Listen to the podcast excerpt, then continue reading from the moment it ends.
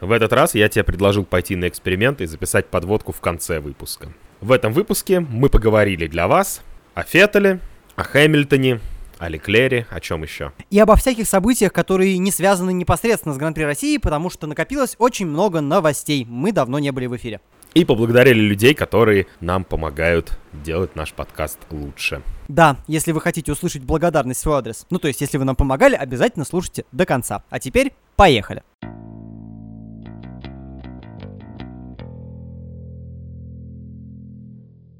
Ну что, Димон, поздравляю, мы с тобой наконец-то вернулись. Да, в боевой режим очень рад. Давно нас не было слышно. Извиняемся перед всеми, кто нас очень ждал. Мы вернулись. Да, ну и как тебе гонка в России в целом? Да, мы вернулись не на той гонке, на которой хотелось бы возвращаться, но что обсудить все равно есть. Потому что настолько изящно и эффектно одновременно подставиться могли только в Феррари, конечно. Нет, ну подожди, прежде чем будем переходить к Феррари, я тебя спросил, как тебе гонка в целом. Довольно скучно. Ну то есть так себе Так гонка. себе гоночка. Собственно, для Сочи это не странно, вот потому что тот дождь, который сейчас полощет нас, пока мы записываем этот выпуск, и мешает нам делать хороший звук, лучше бы полоскал Сочи автодром в воскресенье. Возможно, было бы интереснее. Потому что это не было эталонным сочинским унынием с одним обгоном за гонку после старта, но а на что смотреть-то особенно? Если бы не, не было вот этого сейфтикара, то вообще бы ничего не произошло, по большому счету. Ну, прорывались Редбулы. Вот еще что было важно, что Редбулы оказались далеко, и тоже это дало хоть какие-то обгоны. Ну да, Э, Данька Квят вообще оказался в самой жопе, как в которой только можно было оказаться. Да, вот там теорию заговора просто страсть, как хотелось поискать, но я решил воздержаться от всех привычных активностей в сегодняшнем выпуске.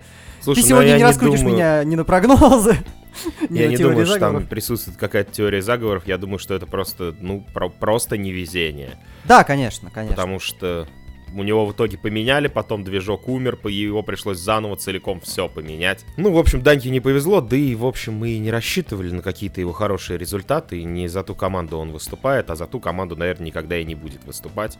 Судя За ту по команду, новостям. веро- вероятно, не будет. Да, в этом редкий случай, когда доктору Марка вполне верится. Ну и второй раз, я так понимаю, сказали, что они на следующий год Квята видят у себя. Да, и ему же больше некуда деваться, потому что пытаться грызться за место в Альфе, да не факт, что оно вообще освободится, а других подходящих мест уже не осталось. Да и не факт, что место в Альфе лучше, чем место в Торо Росса. Примерно одинаковые вещи в командах, по большому счету, поддержки, поэтому менять одно на другое, да, это шило на мыло, но это вряд ли сделает сильно хуже.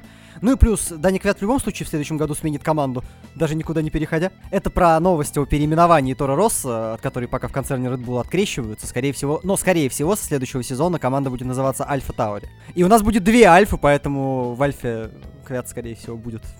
Вот такой Ну вот ладно. прогноз прекрасный. Еще в гонке весело повел себя Джовинаци. Безусловно, ну, слушай, должны... Не, ну я сначала думал, что горожан опять крашит все, что можно. А оказалось, что а нет. оказалось, да, что он вообще ни в чем не И в виноват. какой-то веке реакцию Грожана можно понять. И причем, я так понимаю, что он э, в моменте не сообразил, что получил тычок не от Рика на самом деле. И злился, видимо... Он реально не сообразил, у него, скорее всего, и в зеркалах не было видно Джовинаци. Он У после горожана- контакта посмотрел в зеркало и увидел там Рика. У Грожана, как известно на машину, можно вообще не устанавливать зеркала, потому что посмотреть в них он не в состоянии. Ему просто нечем туда смотреть, ты же знаешь. Да. Ну, Джилл, конечно, красавчик. Очень я восхищаюсь этим пилотом. Я считаю, что надо ему, да, оставаться, ни в коем случае никуда не уходить и дальше портить всем вокруг жизнь. У него это неплохо получается в этом сезоне, потому что я помню уже один выпуск, когда он всем испортил жизнь. Теперь вот он еще раз кому-то испортил жизнь.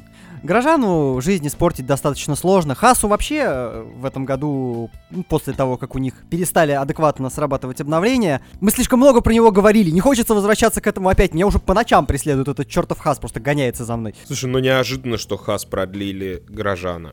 Неожиданно, конечно. Но, с другой стороны, э, мы можем здесь сделать отсылку к старому выпуску со Стивом, где мы, в принципе, обсуждали э, сезон переходов и то, что произойдет. Стив оказался к истине в любом случае э, ближе, чем я. Потому что я более радикальные э, перестановки предполагал, ну и плюс я очень сильно не попал с тем, что будет в Редбуле. Перестановки есть, и они уже есть. Но в остальном все будет очень спокойно, и у меня есть подозрение, что и Антонио прекрасно откатает следующий вот этот переходный год э, в Альфа. Хватит э, того, что в Рено есть перемена, у- уже достаточно. Ну и Вильямсе будут, точно, потому что Кубиц сказал, что не, не будет продлевать контракт. Ну, кубицы вообще нет никакого смысла, потому что это уже становится просто позором. Ну, ты понимаешь, что ему напарник полторы секунды привозит в квалификации. Ну, ну, ну, ну, это как вообще? Ну, понимаешь, да, если бы хотя бы машина при этом была еще хоть в какой-то форме, можно было бы говорить о том, что он постепенно там вернется, наберет и так далее. А сейчас, ну... А... Да ничего бы он не набрал, ну, мужик, ну, блин, я опять, я тебе еще раз повторяю, ему напарник полторы секунды привозит в квалификации. Речь же не о том, набрал бы в итоге или нет. Речь только о том, что вообще нет смысла, не за что цепляться. Так что это абсолютно правильное, логичное решение. Не знаю, можно было бы пробовать здесь набирать форму и рассчитывать на место более лучшее в какой-нибудь другой команде, но не в его случае. Видимо, дядьке пора заканчивать с гонками. Обидно, что его карьера так странно сложилась. Потому что в свое время мне нравилось, как он выступал. Конечно, и ведь э, до сих пор самый такой обидный, неразрешенный вопрос, на который я никогда не узнаю ответа, в какой на самом деле форме был Петров в 2011 году. Потому что по кубице его можно было бы мерить, а Хайфельд, видимо, сам был не настолько уже в порядке на тот момент. Вот с топовым кубицей сравнить было бы интересно, потому что Хайфельда, по большому счету, Петров тогда сделал. Как тебе форма Рено в этой гонке? Форма Рено в этой гонке для меня немножко внезапно, потому что я ожидал более напряженной борьбы за четвертое место в Кубке конструкторов. Теперь уже впору говорить о том, что борьба эта заканчивается.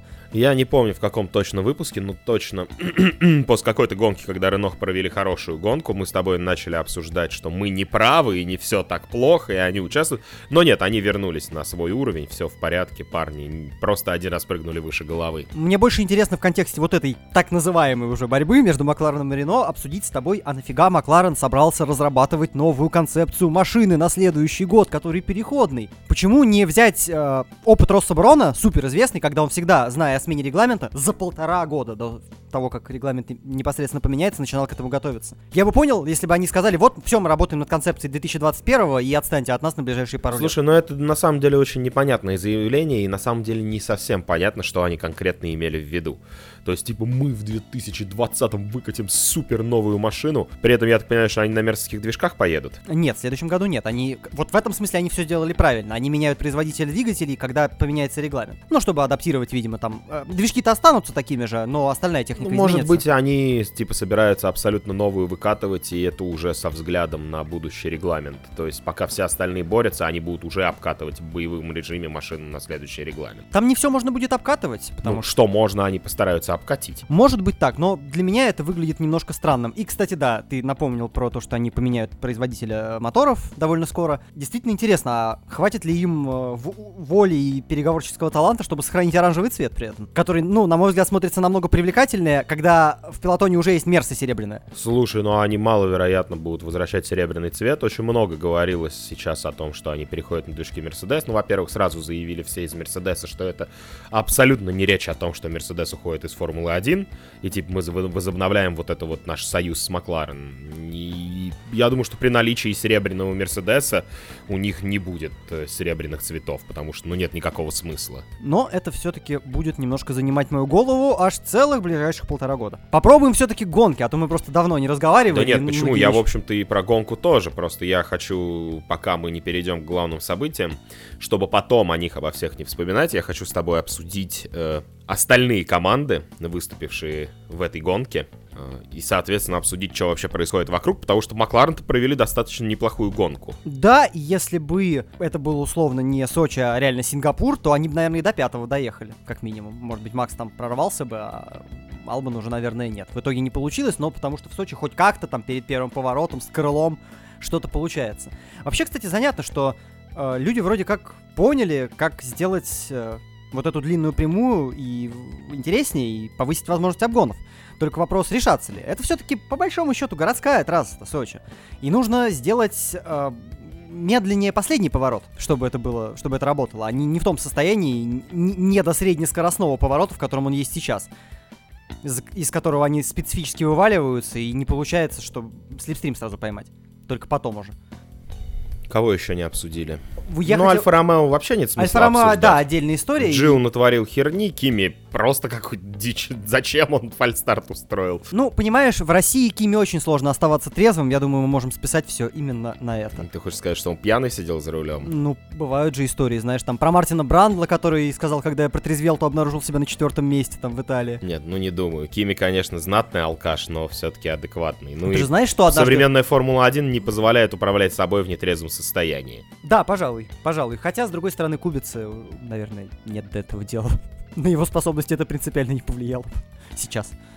Да, в смысле, что Кубица мог бы и напиться. Какая разница?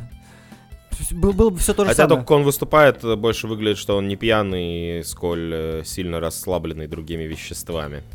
Могу тебе сказать, что Вильямс имеет шансы неплохо заработать на наследии Роберта в следующем, ну или в этом уже году.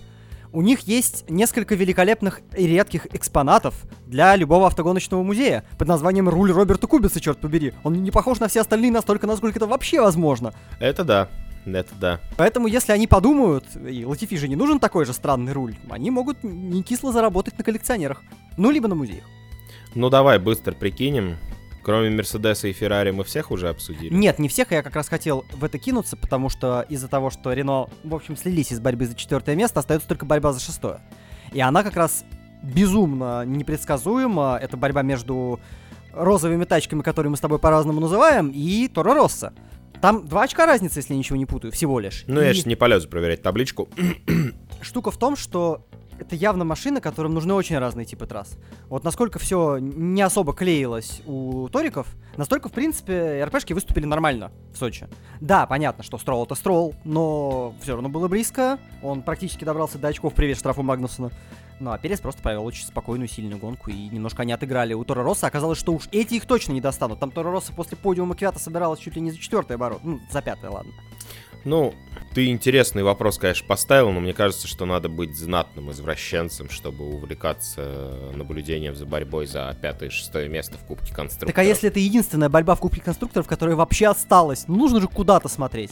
В личном зачете есть борьба за третье место, да, это правда интересно. Борьба за третье место в личном зачете как раз очень-очень веселая.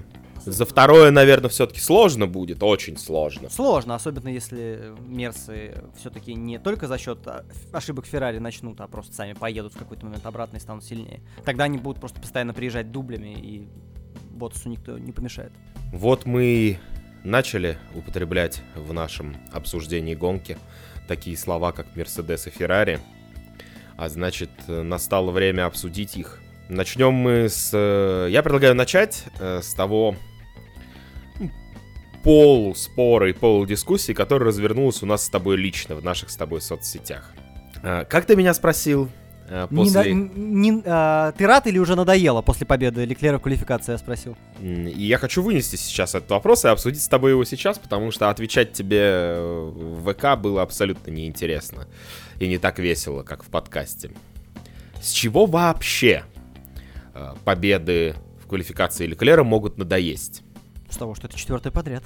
То есть, почему ты не задавал такого вопроса про, побед... про победы Хэмилтона? Потому что знал, что надоело. Ну, хорошо, но Хэмилтон надоел не с первого года. И сейчас, когда столько лет Хэмилтон, по сути, выигрывал все квалификации, ну так, знаешь, если посмотреть в процентный, можно чуть-чуть округлить и сказать, что Хэмилтон выиграл все квалификации последних четырех лет.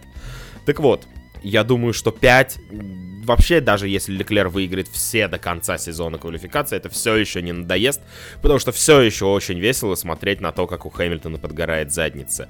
Здесь же больше даже не моей любви лично к Леклеру, хотя я восхищаюсь этим гонщиком, и я тебе уже говорил в соцсетях, я восхищаюсь тем, кто умудрился в команде Феррари собраться и довести машину до того, чтобы она вот поехала, как она должна ехать. Я не считаю, что они сделали какой-то скачок по сравнению с началом сезона, потому что они, в общем, уже в начале сезона показали, что они могут.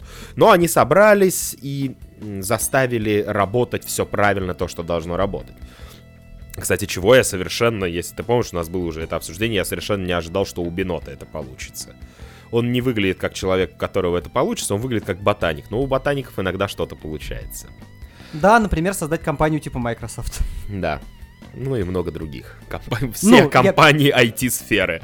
Эм, И мне, я восхищаюсь Леклером, который, э, несмотря на то, что, как ты сказал, очень милый э, в конференциях, интервью и всем остальном, за пределами болида, на треке он достаточно стойкий и достаточно жесткий чувак.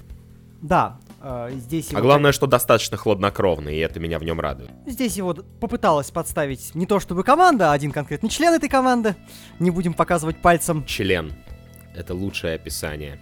неважно. Насколько это описание подходит, я сказал, мы не будем показывать пальцем. Мы просто вот, скажем, что это был Феттель, да. Продолжай. Ты не понял шутку про палец. Я понял шутку ну, про хорошо, палец. оставим. В состоянии, да, Леклера попыталась подставить команда, причем, видимо, не по инициативе команды. Но в целом гонку после этого он провел, не сказать, что блестящую. Именно гонку. Не сказать уикенд, уикенд нормальный. Но... Да нормально он проводил гонку. Ты понимаешь, вот, ну все, уже начинаем обсуждать то, что произошло в Феррари на первых кругах гонки. Во-первых, любопытная тактика. Э, создать слепстримный и не мешать, э, и, соответственно, пропустить вперед, и за счет этого обогнать Мерседес и выйти вдвоем вперед, а потом вернуть себе позицию. Но что произошло дальше? Дальше Феттель... Ты понимаешь, там логика сохранялась бы. Если бы Феттель сразу на этом же круге уже бы отдал позицию. Угу. Потому что они на какой-то момент мы успели отскочить от Мерседеса. Но Феттель не сделал этого и уехал вперед. А потом начал рассказывать, что пусть Леклер ко мне подъедет. Сложно цензурно, а я решил, что мы не будем ругаться матом. Поэтому скажем, блин, но чтобы Леклеру подъехать, ему надо было нахрен убить всю резину. И в общем, что и произошло до какого-то момента. Я так понимаю, что Леклер э, убил резину за Феттелем, пока не отстал от него. Я не знаю, не уверен, что в Сочи можно вообще убить резину так порядком, если ты не перетормаживаешь. Но так или иначе ему пришлось больше напрягаться. Может быть, потратить чуть больше топлива на конкретном отрезке дистанции, может быть, еще что-то. Ну, что-то произошло, что не дало ему дальше держаться так близко. Я не думаю, что Феттель настолько сильнее, или Клер был не способен. Но в этой ситуации, э, в момент, когда окей, Леклер понял, договоренности не соблюдаются. Бесполезно сейчас что-то пытаться доказать, нужно работать самому. Конечно, задним умом так легко говорить, но тем не менее, возможно, стоило успокоиться и вести просто нормальную гонку до пидстопов. Вот после пидстопов вопрос другой. Так он нормальную гонку провел до пидстопов. И после своего пидстопа он провел отличные круги, за счет чего и выиграл позицию Феттеля. Че, что тебе не нравится в том, как он провел этот этап гонки? Ну, зачем было реагировать, э, не этот, а первый прежде всего. Ну вот первый, да. Зачем было реагировать и пытаться действительно в какой-то момент приблизиться к Феттелю, если можно было, ну, просто действительно успокоиться и дождаться первой волны. Ты сам говорил, что да, он чего-то мог... Ну, ты про резину говорил, а сказал, что, может быть, еще чего-то он больше там израсходовал. Зачем было в это ввязываться -то? Решающая фаза По одной простой не причине. Ну, как бы, если ты не вяжешься в это и совсем отпустишь Феттеля вперед, допустим, Феттель э, будет атаковать, а ты будешь ехать с средней скоростью, могло бы и не хватить этого пидстопа. Не уверен. Мне кажется, что если бы он просто спокойно работал в какой-то момент и контролировал бы отрыв, а не пытался его сократить, было бы то же самое. Вот. Ты же понимаешь, ну, ты вроде предъявляешь претензии, я не, я не пойму, к чему эта претензия, потому что результат-то в итоге был достигнут. То есть в итоге-то Леклер обогнал Феттеля и забрал обратно свою позицию, проведя э, отлично, на мой взгляд, отличный этап э, гонки до, ну, с момента, когда стало все понятно, и до пидстопа. И вот эти вот круги после пидстопа, когда Феттель был еще на треке на старой резине. Ну, как бы результат был достигнут, и он не то чтобы прямо выскочил вот нос в нос с ним, да, он достаточно комфортно умудрился сделать себе задел. И вот опять же, а не пытайся он нагнать, и не было бы этой секунды, он выскочил бы нос в нос тогда. Черт его знает, здесь нужно рассчитывать, я не уверен, что я сейчас с этим справлюсь я не то чтобы претензию предъявляю, я просто говорю, что из-за того, что обстоятельства изменились, а Формула 1 все-таки в любой момент могут измениться обстоятельства. Никто не застрахован от того, чтобы улететь в сену на городской трассе и что после этого появится машина безопасности. По итоговому раскладу получилось, что Ботасу уже было прессовать нечем, а Ботас был медленнее. Ну, в смысле Ботаса было прессовать нечем? В плане топлива или что ты имеешь я в виду? Пол- я полагаю, что именно, да, вот немножко то, что он преследовал, загнало его по топливу, и не было возможности так близко подобраться, включить буквально, ну, обгонный режим на какой-то момент. Потому что он же въезжал в зону крыла, но ему не хватало. Ну, я думаю, что здесь еще проблема заключается в том, что на самом-то деле в гоночных условиях Мерседес и Феррари сейчас просто одинаковые. И если после первой волны пидстопов вот кто остался на своих местах, тот там и останется до финиша гонки, если что-то не произойдет. Ну, Мерседес и Феррари в гоночном режиме примерно одинаковы. Но не Леклер же и Ботас одинаковы в гоночном режиме, черт побери. Да, как сказать, слушай, а в общем, они все примерно на вот каком-то длинном отрезке, когда надо сократить расставание, расста, расстояние между друг другом. Я думаю, что, в общем-то, они все примерно на одинаковом уровне, и если у тебя нету каких-то вот возможностей автомобиля, то у тебя и не получится его сорвать. При этом на таком автодроме, да, то есть ладно, когда у тебя есть автодромы, где куча разных траекторий и так далее. Там это подходит такой машине больше, а это такой машине. Сочи, он же топорный достаточно, поэтому... Ну, топорный, не топорный, там все-таки действительно есть специфический поворот, который не делает интереса для обгонов, как правило, разве что в младших сериях.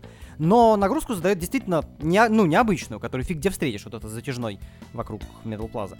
Мне кажется, что чуть в другом раскладе была бы вероятность что-то сделать. Это скорее расстройство от того, что у него не получилось, а не претензии персональные. Понятно, что нельзя всего предусмотреть. Ну, при этом из команды было обращение, что вот сейчас атакуй, и он начал атаковать. Это тоже была подсказка его гоночного инженера.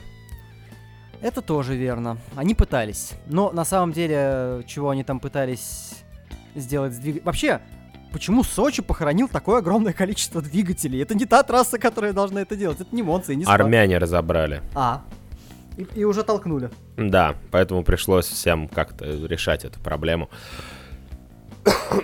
надо было посоветовать. Там. Слушай, но на самом деле, мне кажется, что Леклер все сделал правильно абсолютно, и команда все сделала правильно абсолютно, потому что если бы не Феттель и не Рассел, ну, Рассел в меньшей степени, потому что он скорее повлиял на то, что Леклер смог переобуться, чем на положение. А я вот не успел. Вот, э, если бы не проводка у Феттеля, то все было бы замечательно.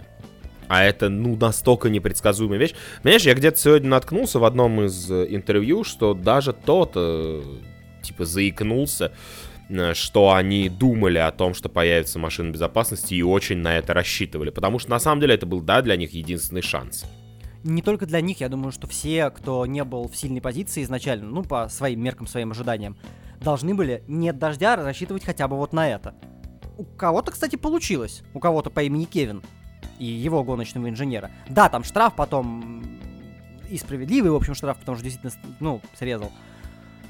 Но в очки-то попали. За счет только того, что они подловили этот момент, дождались его. Ну и давай обсудим с тобой саму а, остановку Феттеля, главное событие этой гонки. Ну да, как я уже перед записью выпуска тебе сказал, если бы я собирал топ-5 событий гонки, то там было бы 5 сходов Феттеля. Да. А. Меня, конечно, дико позабавили все эти замечательные истории по поводу того, что Феттель настолько психанул, что решил бросить гонку и не продолжать. И я даже, наверное, до какой-то степени готов поверить в такие теории, потому что это подходит под мое понимание характера Феттеля. Ну, как бы вспоминая, например, Баку, да? Он способен на абсолютно импульсивные, необдуманные идиотские поступки, потому что он э, импульсивный, не умеющий думать идиот. Вот. Э, ты как думаешь? Ну, я не думаю, что он не умеет думать, это уж как-то слишком резко. Думать-то Нет, он ну, может. Я, я, я просто очень его люблю, ты знаешь, это мое отношение. Естественно, он может думать. Естественно, я думаю, что после всех сцен в Канаде ему тоже могли и в команде что-то сказать, что не нужно так уж на публику, по крайней мере, выкидывать. И поэтому в интервью-то он всего лишь отшутился, по большому счету. Ну, про В12 фразу, что давайте уже вернем атмосферу. Это было не в интервью, это было в Тим Радио. В Тим Радио было? Да, это было, когда он остановился, он сказал в Тим Радио, давайте пип, уже вернем нормальные В12. Ну, а, значит, я ошибся. Ну, хорошо, хорошо. Но, тем не менее, это все-таки, хоть и с матерком, но шуточная фраза, которая никого конкретно в команде хотя бы ни в чем не обвиняет. Или там среди делегатов судейских, все прочее, прочее. Поэтому нет, он тоже, конечно, меняется даже, насколько это возможно, в таком э, старперском не только возрасте, но и состоянии. Ну, а здесь-то, понимаешь, это тот случай, когда его не получится поругать за, ну, поругать за то, что у него что-то сломалось, черт побери. Не, ну как бы ты готов хотя бы на секундочку поверить в то, что это действительно вот его импульсивный поступок, и он решил бросить все. Нет, я не готов ни, ни на секунду в это поверить. Я думаю, что, несмотря на то, что он выехал позади Леклера, он-то рассчитывал... Э, я думаю, что даже когда он выехал позади Леклера, он все еще рассчитывал на победу и, возможно, был в ней даже и уверен. Потому что первую часть гонки он провел не слабее, это уж точно. Какие бы там договоренности, как бы это ни, не было склизким поведением и так далее, ехал он нормально. И вполне возможно, что шансы обогнать у него бы появились. Ну, я могу тебе объяснить, почему я точно в это не верю. Потому что, во-первых, он действительно слишком картинно спрыгивал с машины, и... а речь идет о том, что э, по телеметрии они видели, что утечка э, энергии, и машина действительно могла просто... И его типа и остановили из-за того, что была опасность удара током. Во-вторых, э, была сказана замечательная фраза, я опять не помню, как его зовут, который вместо Чарли Уайтинга теперь. Да, он сказал замечательную фразу, что типа Феттеля стоит поблагодарить, потому что он э, замечательно остановил машину и поставил ее ровно так, чтобы ее было очень легко, очень быстро закатить. Э, и до боксов он, конечно, с этой проблемой поехать уже не мог, потому что если его бы убил бы током, сожгло бы в пепел, был бы очень... Я бы, конечно, был бы очень рад, но нет. Ну, ха, механиков пожалей, прежде всего. Ну да, ему пришлось бы вытряхивать этот пепел, доставать вот этот обуглившийся негорючку. Да, не классно. Машину потом отмывать. Чернее, по-моему, мы не шутили еще здесь. О, ну подожди, сейчас мы еще над Хэмилтоном пошутим. Вот. А вот шутки за 50 у нас регулярно. Заходите, ребят. Конечно, очень хочется злиться на Феттеля за то, что он остановил машину, но действительно тут злиться не за что. Насчет того, что он уверенно и хорошо проводил гонку, я все еще готов поспорить, потому что, наверное, если бы... А, видимо, тактика действительно такая была про слепстрим и то, что Леклер не будет упираться, потому что если бы Леклер бы упирался, он бы не проскочил бы его так просто. Потому что Леклер вообще не стал менять траекторию и перестраиваться. А это, ну, как бы очень странно, да, то есть совершенно не защищать свою позицию, значит, вот были какие-то условия. Ну, и Феттель, как всегда, повел себя как замечательный человек. Командный игрок. Командный игрок, да. Вот Хельмут Марка тут высказался, что ему кажется, что Феттелю и Феррари больше не по пути, потому что Феррари сделали ставку не на него, типа, а на Леклера, а Феттель был самый быстрый гонщик на трассе в этот уикенд и так далее. Я не очень понял этого высказывания, либо у Хельмута такие все-таки теплые взаимоотношения с Феттелем и его отцом до сих пор. Либо Хельмут все-таки подстилает соломку, если что, чтобы Феттель мог вернуться. Это даже не соломка, мне кажется, это просто сбиванием цены, банально. Ну, это, в общем-то, мысль о том же, да, то есть э, Хельмут своими высказываниями, может быть, он и не думает об этом реально, но на всякий случай он э, вставляет эти фразочки, чтобы потом было проще. Потому что контракт в любом случае есть, и с ним, если вдруг Феттель действительно сам решит, и в Red захотят его перевести, перенести себе обратно, ну, придется как-то разбираться с действующим контрактом в Феррари. Я боюсь, что, на мой взгляд, ну, я попробую в своих умозаключениях поконкурировать с стариной Хельмутом Марка и скажу, что мне кажется, что э, Себастьяну Феттелю и Феррари точно не по пути, как Себастьяну Феттелю и всей Формуле 1 вместе взятой. Потому что он, ну, уже слишком откровенно и не первый раз ведет себя как тварь. Э, я не люблю, когда ведут себя как тварь. Я, конечно, понимаю, что, скорее всего, и в противостоянии Хэмилтона и Росберга в свое время было очень много грязных моментов, но эта грязь никогда не выносилась из избы. С другой стороны, а если ее не будут выносить, нам же будет скучно, поэтому... Да нет, почему? От этого противостояния Хэмилтона и Росберга не становилось менее скучно, потому что ты в любом случае чувствуешь вот эти вот... Как это? Ну, назовем это потоки энергии вот этой, которая происходит, и явно было видно, что обстановка все нагнетается, нагнетается и нагнетается. Но каким-то образом либо Росберг настолько был молодец, что не выносил это все, либо Хэмилтон на самом деле никогда не вел себя как откровенно тварь по отношению к Росбергу. Я думаю, что на самом деле, возможно, так оно и было. Ну, как минимум, один некрасивый жест именно ты точно вспомнишь, если чуть напряжешься, с кепкой. Нет, один э, некрасивый жест, да, но э, Феттель э, это другая ситуация. Я про него говорю, что он не первый раз и не с первым напарником ведет себя таким образом. Потому что, естественно, сразу все вспомнили мульти 21 уже ставшие просто легендой, наверное. Ну, я там через 5 минут после старта об этом написал, что удивляться совершенно нечему, такое уже было, я не знаю, на что Феррари рассчитывали. Что он послушается обязательно. Ну, может быть, послушается, а может быть и нет. На что Феррари? Знаешь, это будет вообще смешно, если мы когда-нибудь в каких-нибудь автобиографиях кого-нибудь узнаем, что предложение об этой договоренности исходило вообще от самого Феттеля. Тогда это будет вероятно. вообще такой идиотизм всех, кто там внутри Феррари и того же Леклера тоже. Ну, видимо, никто не это не видел противостояние против Понимаешь, Вебера. надурить э, всю свою команду, это ведь тоже суперспособность, тоже уметь надо. Но, как мы знаем, Феттель никогда не напишет автобиографию, потому что печатная машинка выше того уровня технического развития, который Феттель устраивает. Уж да. про компьютер я вообще молчу. Не, ну, в принципе, он может смс-ками с Nokia 3310 кому-нибудь написать. Ну, это довольно долго и затратно даже для него. Да. Ну и плюс э, ему достаточно сложно будет, точнее как, ему-то может быть и не будет сложно, а вот редактору придется заплатить очень много денег, чтобы оттуда убрали все моменты, которые связаны с нецензурщиной, а ее там будет по-любому очень много. В общем, э, наверное, есть какие-то болельщики Феттеля в этом мире. Конечно, есть, их немало. Я понимаю, что их немало, да слушай, пожалуйста. Наверное, есть какие-то болельщики Феттеля в этом мире, ополоумевшие болельщики Феттеля, которые после произошедшего инцидента полюбили его еще больше. Но в моем случае он все больше и больше вызывает мое к нему личное уже отвращение. Ну, понимаешь, и среди современников Сенна находились те, кто за него болел. Причем я прекрасно понимаю, что сейчас там, да, очень здорово читать вот, о действительно сильных сторонах, там, о великой масштабах Бразилии, безусловно, личности и всем таком. Но я понимаю, что если бы я застал его и смотрел бы Формулу-1 в то время, то в жизни я бы за него болеть не стал. Он невыносимый был абсолютно, хуже нынешнего Верстаппина. Забавно, что ты решил поджечь еще часть жопок. Я чуть-чуть решил поджечь, а ты решил дожигать их и дожигать. Понимаешь, Сейчас мы еще это... и Шумахера сравняем где-нибудь с тем же уровнем, и все будет замечательно.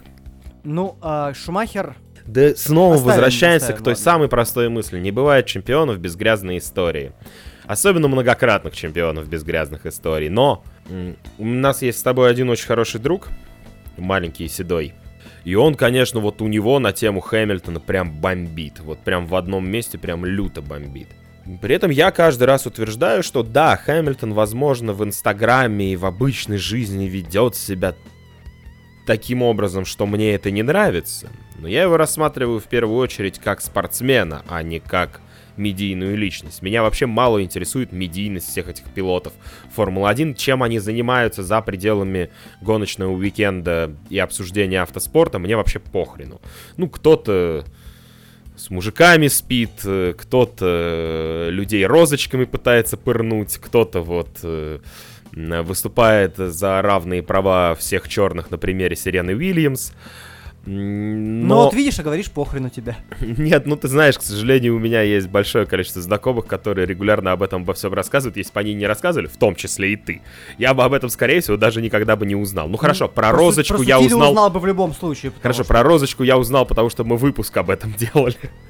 Нет, вот. об этом ты вот так теперь к Адриану Сутили относишься? Я про розочку. А, об этом, а, об этом не, не как розочка, а как вот, ну, предмет об этом предмете. Да, Просто сутили. выпуск про сутили отдельный у нас тоже был, если что. Да, да. Я про тот выпуск и говорю. Не туда зашли. Так вот, э, я к Хэмилтону отношусь в первую очередь как к спортсмену. Все остальное меня не интересует. И на мой взгляд, если просто рядом лоб в лоб сравнивать, то у Хэмилтона гораздо меньше грязных историй, чем у того же Феттеля. Наверное, да. С другой стороны, э, Хэмилтон последние годы находится кроме, шна- кроме 14 и 16 находится в идеальных условиях, чтобы эти грязные истории было не из чего создавать. Ему комфортно. Но он не первый год в гонках. Конечно. И до этого были разные тоже. Ну, знаешь, вот это вот откровенное, когда весь мир об этом слышит в радиоэфире, полное презрение к напарнику и, э, ну, по сути, подстава напарника. В Мерседесе, два раза. В Мерседесе для этого есть Джеймс, понимаешь? Да. Хэмилтону не нужно заниматься этим самому. Все сделают за него, опять же, он в комфорте. Ему не нужно себя так вести, нет необходимости. Я не помню, чтобы Хэмилтон сознательно пытался кого-то таранить. Ну, кстати, да, этого я действительно, пожалуй, не При этом то, как это... Ладно, знаешь, когда это там в повороте, типа, блин, не затормозил, да? Э, я сейчас не про инцидент Феттеля в Канаде. Феттеля? А почему в Канаде-то? Нет, не в Канаде. Ты про столкновение его с Хэмилтоном под машиной безопасности? Да. Это в Баку. Ты Нет, сказал, это в Баку, а в этом году было, было у кого-то столкновение тоже. Мы же с Раджем еще в выпуске это обсуждали. Когда кто-то в кого-то повернул буквально? Не, да. не помню, я не помню. По-моему, там я... тоже Феттель был виноват. Я не помню, поэтому не могу сейчас э, уверенно говорить. Ну ладно, речь не об этом. Да, вот то, что было в Баку, это ну вообще омерзительно. Да, это, ну это, это просто не идет в принципе ни в какие, вот ни в какое мое понимание многократного чемпиона Формулы-1, профессионального спортсмена и человека, который поступает вот так.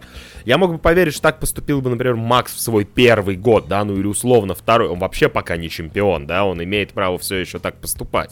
Потому что, мне кажется, как раз чемпионы так вести себя не имеют права. Да никто себя так вести не имеет права. Это просто, блин, бессмысленная опасная хреновина. Создавать так что Феттель опасность, ну... Плохой. Это вывод всего выпуска, и, в принципе, можно дальше не обсуждать гонку, да? Нет, но если у тебя есть что еще обсудить из гонки, давай обсудим. Да я не могу... А что еще обсудить? Что Мерседес провели отличную гонку? Нет, э, обсудить, например, то, что даже в Сочи, даже Албан, даже на не редбульной, в общем-то, трассе умудряется прошить все насквозь, нафиг и приехать на то место, на которое ему положено. Что это за чертовщина? Это не претензия. Я понимаю, что Албан до- довольно талантливый пилот и все такое. Это к вопросу о том, насколько все далеко. По-моему, зафиксированная моими глазами максимальная разница во времени между, ну, условно говоря, большой тройкой и всеми остальными. Тут я так понимаю, что даже Red Bull, если бы захотели, могли там во втором сегменте, ну, если бы второй еще мог и не разбил машину заранее, могли бы второй сегмент, в принципе, провести на медиуме и пройти. Я все еще не понял твоего вопроса. Ты спрашиваешь, почему у Албана так получается, или почему у Bull так получается, или почему трасса такая, что на ней получается? Все вместе. Очень странно, когда и так огромный отрыв становится еще больше. И получается, что ну совсем уж буквально, как вот в босс гран-при есть два класса разных, так и здесь буквально два разных класса. Ну, в смысле, что остальные не могут пока дотянуться? Не то, что они, они отстают еще больше. Ну, потому что машины надо доводить, а не хренью заниматься. Надо, ты понимаешь, надо доводить машины, а не э, планировать на следующий год суперконцептуально новую. Надо Ну. доводить машины, а не быть э, французским концерном. То есть ты считаешь, что это по определению диагноз? Они французско-японский концерн, напоминаю. Нет, но просто... э, Ладно, хорошо, надо быть... Надо доводить машины, а не быть абитебулем. Ну, а Битыбуль, если бы сам взялся доводить машины, там бы получилось даже что-то похуже, чем то, что было у Ренотуса в 2011 году. Не, ну ты понимаешь, просто вспоминаешь, что Рено это как бы команда с великой историей все-таки, да? Не, хочется их уж совсем э, приравнивать к э, Хаасам. Да, их очень хочется, особенно если вспоминать старые времена, приравнять к кипящим, блин, чайникам. Что, в общем, что, в общем-то, люди и делали тогда еще. Но сейчас, конечно, я не знаю. Ну, быть концерном и быть настолько низко павшими, это надо постараться. Ну и вообще машины надо доводить, а не быть Клэр Уильямс. Короче, хочется хорошую Не гонку... мог не тыкнуть тебя. Че хочется? Хочется хорошую гонку на Сузуке. Потому что вот уж на что относительно весело по общепринятым меркам было в Сингапуре, по крайней мере мне. Вот. Мне понравилось то, что я там увидел, в общем-то. Ну, относительно- Хорошо, что ты записал выпуск об этом. Хорошо, что не записал, потому что когда я записываю выпуски про Формулу-1 один, они получаются так себе.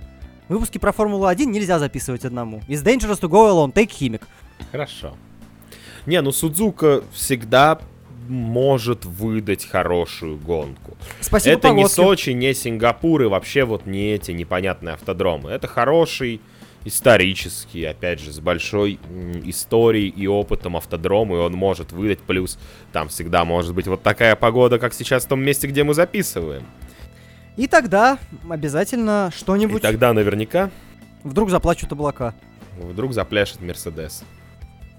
Не знаю, что они там в дождь спляшут. Е- единственная дождевая гонка, которая была в этом сезоне, Мерсу, мягко говоря, не покорилась. Если не штраф, они вообще без очков там остались, но Ну там не только из-за дождя все. не только из-за дождя, из-за специфики, но тем не менее, тем не менее, в переменчивых условиях Мерсы, ну, они в любом случае не выглядели на голову сильнее всех в переменчивых условиях. Ну, кстати, да, вот если будет дождь, то мне абсолютно непонятно, в какой силе будет Мерседес, потому что он уже не самая сильная команда в пилотоне. Так что же будет под дождем, когда дождь уравняет всех? Всех уравнял старина Кольт? Нет, всех уравнял дождь. Главное, чтобы никого не заровнял при этом. Сузука все-таки опасное место. Посмотрим, что будет. Интересно ждать, обидно, что приходится буквально ждать. Потому что между двумя изначально унылых, ну просто по ожиданиям этапа разделяет неделя, а до Сузуки придется подождать. И когда Судзуки? Ну через же. Через Ну две, да? у нас же не тройник, да. А, нет, ну просто через две, не больше. У нас вообще окно-то большое только одно в сезоне, слава богу. Ну, что, ничего обещать не буду. Я предлагаю, во-первых, сворачиваться. Да.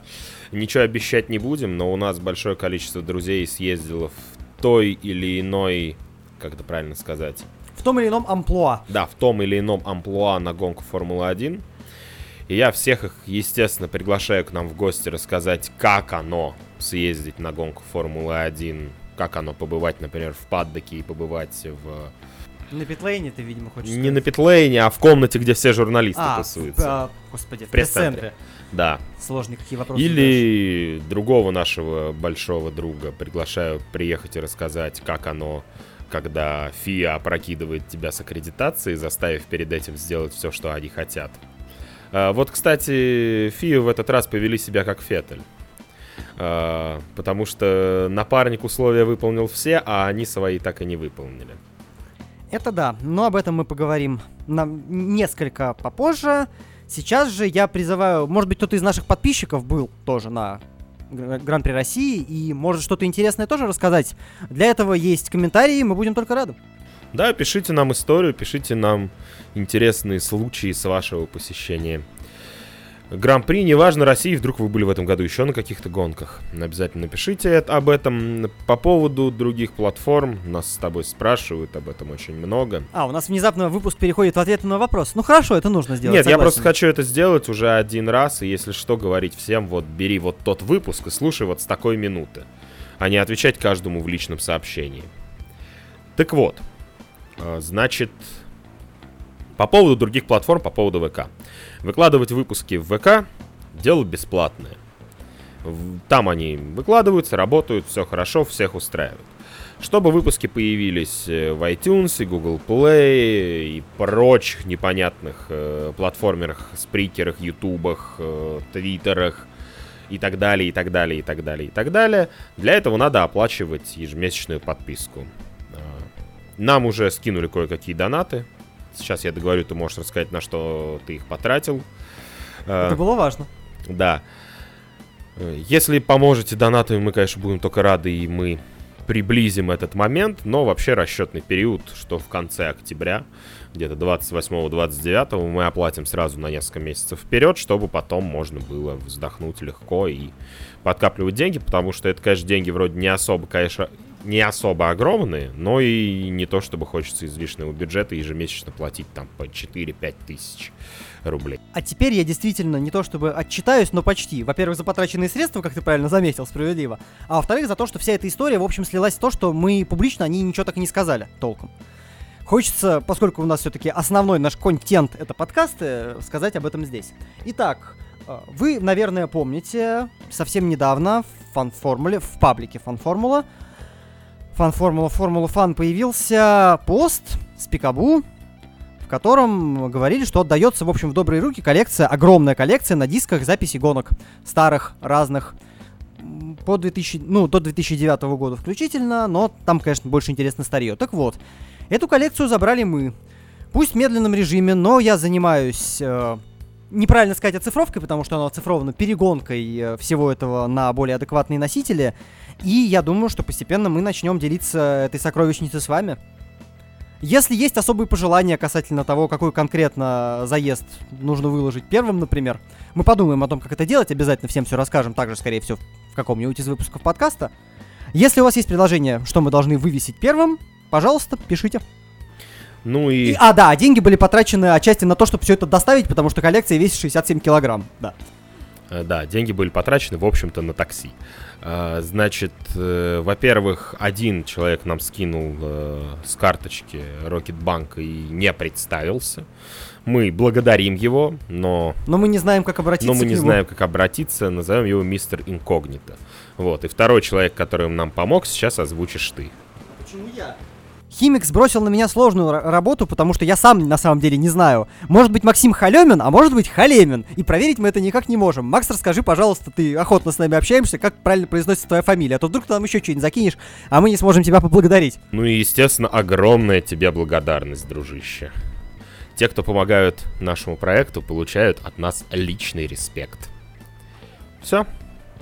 Ну, спустя продолжительный перерыв, для вас снова работали я, Вадим Химик. Я Дима Искрыч. Скоро услышимся. Пока.